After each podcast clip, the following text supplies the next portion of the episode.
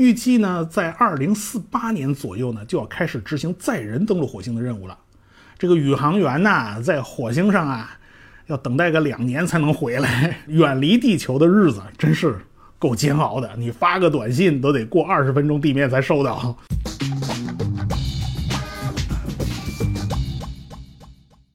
今年内啊，我国在航天领域有很多的大动作，可以说是好戏连台，有点应接不暇的意思。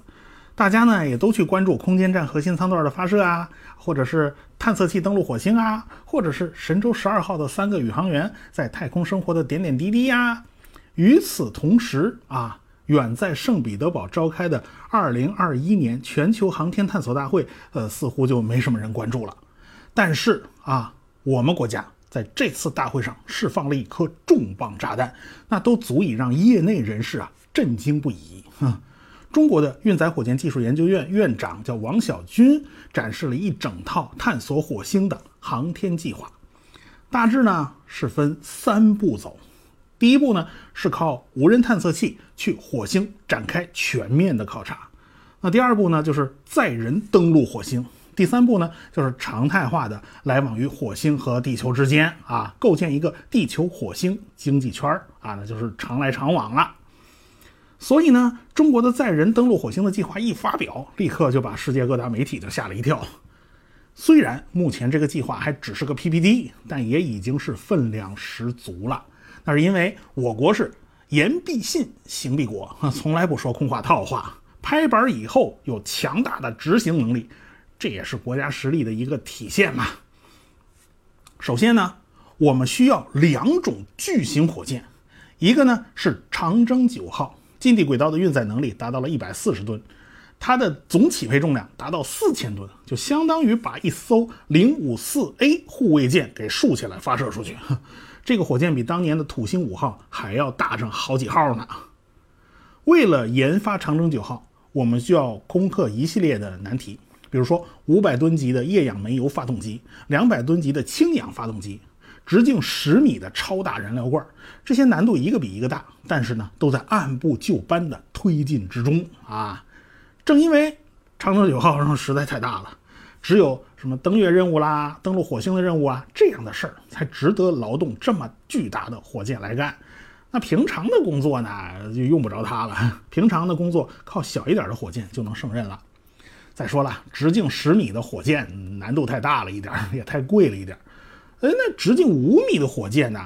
哎，那就没有什么技术难关了，因为现在我们长征五号的直径呢就是五米，那弄三根五米粗的火箭捆在一起，用现在那个火箭发动机液发一百啊，咱一次堆叠二十一个，那么呃，这枚火箭近地轨道的运送能力也能达到七十吨。那这样的火箭呢，就属于价钱便宜、量又足啊。这个设计方案就是所谓的九二幺火箭。为了完成载人登陆火星的任务呢，一共要完成八次火箭发射工作，分两批完成，一次运货，一次运人。要去火星呢，就必须先用长征九号发射四次，在太空里面拼出一个接近呃三百二十八吨重的巨型无人探测器的复合体。呃，咱们先得去火星打前站。然后把必要的物资运到火星表面，然后呢，用三枚长征九号火箭在太空里面拼出一个两百五十吨重的巨大的载人探测器啊，一个巨大的飞船。等拼装完毕了，再用九二幺火箭把宇航员运送到这个巨型载人探测器上，呃，然后咱再出发去火星。我们现在描述起来很简单，但是这个过程是极其复杂的。啊，要多次对接啊，所以它有很大的不确定性。假如说啊，咱发射了两艘飞船在太空里面拼接成功了，就等着第三艘飞船上来，结果 第三艘对接失败，那这这时候你就该怎么处理啊？啊，你说咱继续干，咱失败一次，咱们补发一枚火箭。好，那要补发的那一枚火箭，你多长时间才能准备好呢？你多长时间能发射呢？你要是。隔的时间太长，在太空里转悠的那个组合体，它存的可是低温燃料啊，它存存的是液氢液氧，它那受得了吗？它一天到晚的燃料在蒸发呀。那个，你等这个第三艘终于发射上来，补上来了，呃，前两艘那个燃料漏了一小半了啊，那你这火星去还是不去啊？是吧？那就很尴尬了。呃，要是您说，哎呀，这个太麻烦了啊，咱咱不干了，咱就此作罢。呃，您是不干了，那在太空里转悠那飞船组合体前面那两发你怎么处理啊？所以说，一旦出现对接问题，你肯定会出现进退两难的局面。那你该怎么办呢？你得想好啊。接下来的问题就是，去火星的旅途啊，实在是太漫长了，起码得好几个月。天问一号从地球飞到火星花了两百零二天，那你能不能速度快点儿啊？这个靠化学火箭呢，它做不到，它不灵。这里面呢，就涉及到一个概念，叫比冲。这个数值呢，就相当于百公里耗油嘛。它这个数值啊，和发动机的喷气速度是成正比的。对于化学火箭来讲，归根到底就是一公斤的燃料燃烧以后变成了一公斤的高速喷射的废气啊。燃烧之前是一公斤，烧完了还是一公斤，只是呢其中的化学能被释放出来，转换成了喷气的动能和热能。那到底喷气的速度有多快？呃，那是由燃料自己决定的。氢氧算是效率最高的了，比冲上限五百多秒。实际上呢。你能到个四百八十秒呢，就烧高香了。液氧煤油发动机啊，那才三百多秒啊，所以呢，就靠化学火箭是不行。你要想飞得远呢，就得多带燃料。可是燃料带的多呢，火箭就必须造得更大，而且自身自身也就变得更重了。所以呢，最后就是一个恶性循环。那火箭质量的百分之九十五是燃料啊。那费了半天劲，几千吨重的火箭，你只能运送一百多吨的载荷进入近地轨道。结果呢，这大部分力气啊，都花在了搬运燃料自己身上，所以这个是实在是不太合算。所以呢，远距离的星际航程啊，提高比冲才是王道。化学火箭根本就不够用，它必须用核动力。目前呢，方案有两种，一种是利用核反应堆来发电。用电对离子进行加速，然后以极高的速度喷出去，这就是所谓的离子发动机。这种核电发动机的比冲呢，可以达到上万啊，那比化学火箭就高了两个数量级。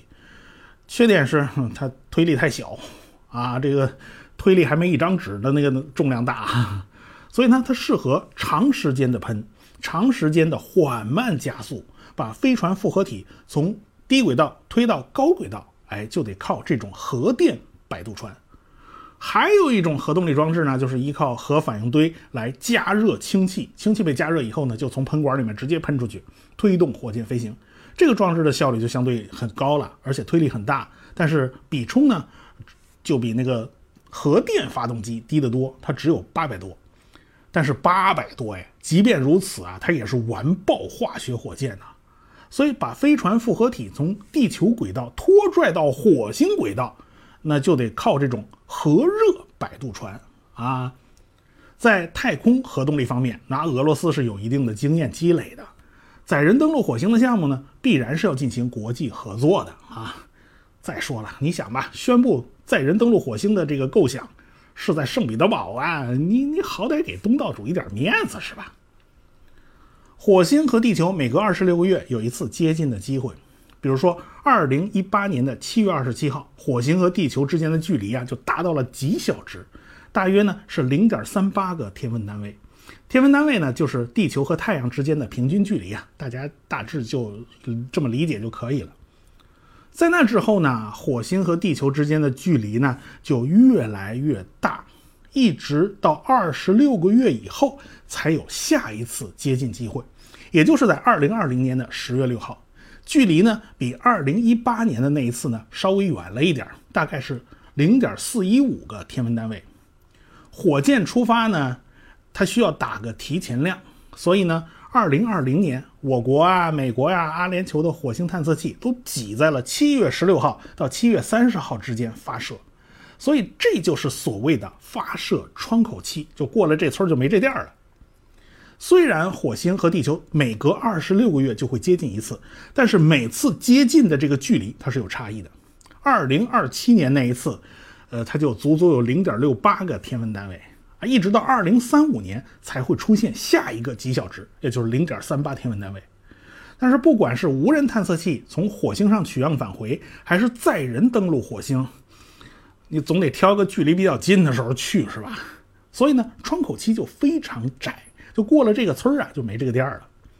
无人探测器从火星取样返回的话，大概是从二零三零年就要开始动手了。这一去一回就耗掉两个周期。预计呢，在二零四八年左右呢，就要开始执行载人登陆火星的任务了。这个宇航员呐，在火星上啊，要等待个两年才能回来，远离地球的日子真是够煎熬的。你发个短信都得过二十分钟地面才收到，二十分钟还算短的呢。所以，不管是长征九号也好，九二幺火箭也罢，都还在研发之中。所以，未来的计划呢，也得一步一步的执行。呃，登陆火星所需要用到的技术，都可以用登月计划先来检验。所以，未来的二十年里面，月亮呢就会变得非常热闹，好，经常有人类光顾，说不定呢还要在月亮上建立一个永久基地之类的。